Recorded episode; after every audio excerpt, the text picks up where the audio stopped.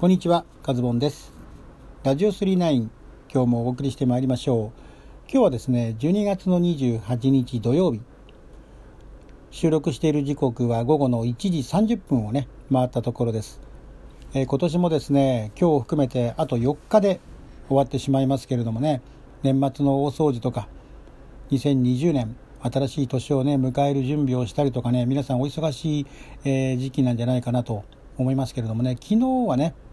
27日の金曜日ということで、まあ、会社勤めをね、されている方は、仕事納めという方もね、多かったんじゃないかと思いますけれども、まあ、あのーそこでトークテーマにね、入っていくわけなんですけども、まあ、忘年会シーズン、ね、もう昨日で会社が終わったという方もね、多いと思いますのでね、忘年会シーズンというのは終わったのかもしれませんけどね、会社関係の忘年会に関しては。えー今回のテーマはですね、えーこれはラジオトークさんのね、えートークテーマ、50万円、えー山分け企画、えーまあ、これは表向きの名称ではないですけれども、年末年始マラソン、こちらにですね、えーこのトークは参加をしております。はい、2日目のね、トークということで収録をしていきたいと思います。いや、忘年会ね、あのー先日もですね、都内、ね、秋葉原の方でね、ちょっとこう、昏睡している方をね、見かけたんですけれどもね、まあ、忘年会シーズンということでですね、お酒を飲みすぎてしまうと、ね、いう方もね、多いと思うんですよね。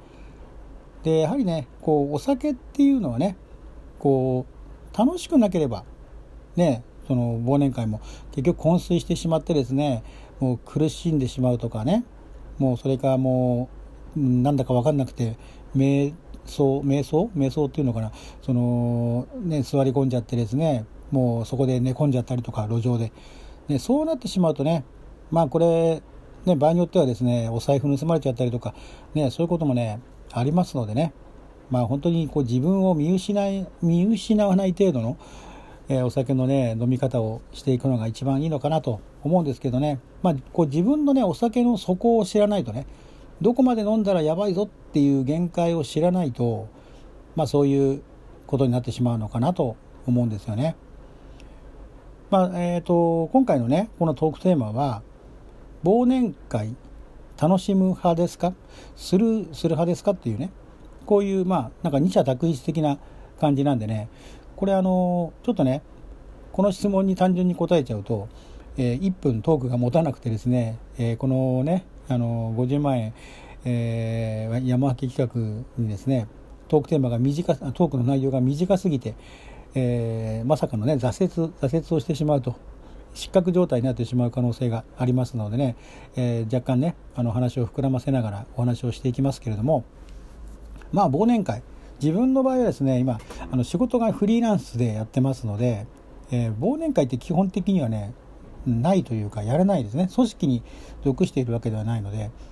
えーまあ、基本的に飲み会的なものも、ね、ないですしね、えーもちろんサラリーマン時代、私にもね、サラリーマン時代がありましたけれども、その頃はね、まあ、忘年会とか、えー飲み会、新年会とか、歓送迎会とか、いろいろね、ありました。まあ、そういうのはね、基本的には参加する派でしたね。参加して楽しむ派でした。で、前の会社自体がね、結構お酒を飲むのが好きな、そういう雰囲気のね、会社だったんでね、まあ別にあの、あのまあ行きたくなければ行かないという人ももちろんいましたしね、まあ最近はね、こう、新卒の方でもね、えー忘年会とかには行かないよという方もね、いらっしゃるみたいですしね、まあ時代の流れなんじゃないかなと思いますね。新卒だから出なきゃいけないよっていうのもね、おかしいね、話ですしね、あの、強制的にね、まあ参加する方々もですね、なんかやっぱり出なきゃいけない雰囲気みたいなね、そういう感じの環境を作って、えーまあほぼほぼね、まあ全員とは言わないですけども参加させてる雰囲気っていうのもどうなのかなっていうね、今の時代にね、即してるのかなって言われるとどうなんだろうっていうね、まあ本当に飲みたければね、本当に飲みたければ有志でやって、えーそれをね、まあ行きたい人だけが行くのが一番、えーまあ忘年会に限らずね、その飲み会でもいいのかなと、行きたくない、ね、飲み会にですね、まあ、ましてや、ね、4000円、5000円払ってですね、行くのがどうなんだろうと。まあ、そういう今の時代で言うと、えー忘年会ハラスメントみたいなことをね、言われてしまうわけですよ。まあ、強制するのはね、どうかなと思いますけれどもね、まあ、もちろんね、あの、行った方がいいかなっていうのを感じたならば、ね、それは参加すればいいんじゃないかなと思いますしね、まあ、あとはね、予定が入っちゃってると。ね、いう場合にはですねしっかりと、まあ、説明してですね、まあ、なかなかね上司の理解を得るのが難しかったりというのもねなんかあるみたいですけれどもまあそんな感じでですね私はですね、まあ、忘年会もちろんね今はないんですけれども、え仕事上ね、うん、あのあればもちろん参加する派ですね。で、まあ、そんなにね、お酒もね、強い方ではないんですよ。もう2、3杯飲めば十分というか、まあ、それ以上飲むとね、うん、これはやばいぞっていう限界をね、もうある程度年齢もいってますのでね、その辺も自分で分かっているので、えー、まあ自制してしまうというんですかね。もう、あの途中からはね、もうウーロン茶に切り替えちゃうという、えー、そういうタイプですのでね、あのー、もう昏睡するということも今はないですね。まあ、若い頃はね、さすがに、まあもう結構ね、限界を知らずにですね、まあ、7杯、8杯飲んじゃってね、もう眠くなっちゃってっていうこともね、ありましたけれども、まあ一回、あれが、あれでしたね、もう、なんていうのかな、もう、うん、終電も逃しちゃってね、駅で、あの、たまたまね、もう、あの、こう休んでて眠ってしまってですね、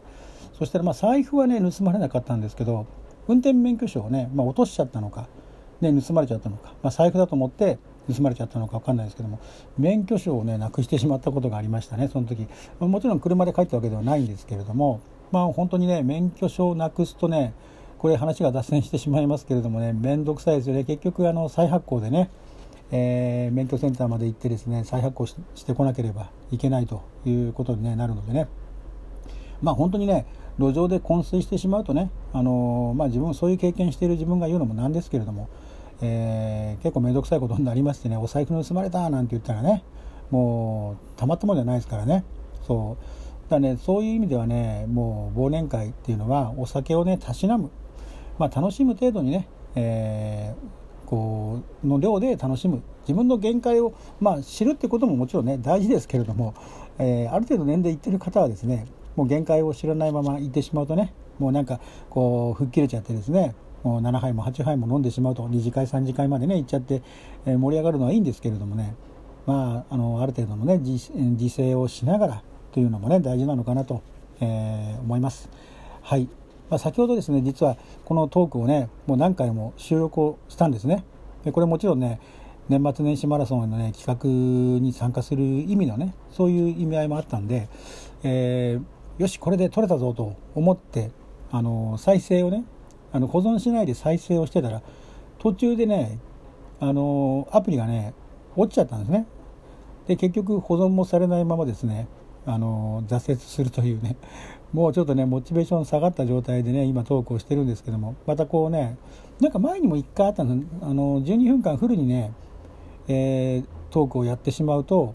なんか保存されないっていう現象があったりとかね、まあ、あのそういうこともあったんでね、まあ、ちょっとね早めに短めにねトークを切り上げて、まあ、これで内容的にはね、えー、2日目のトークテーマに沿った内容で話したかなというところがねありますので、えー、フリートークとかやっちゃうとねまたそこで、えー、同じ現象になっちゃうともういいやと2日 ,2 日目にして挫折してしまう可能性がありますので、えー、ここで、えトークを終わりたいと思います、はい。えー最後までお聴きいただいてありがとうございました。ここまでのお相手はラジオ39カズモンでした。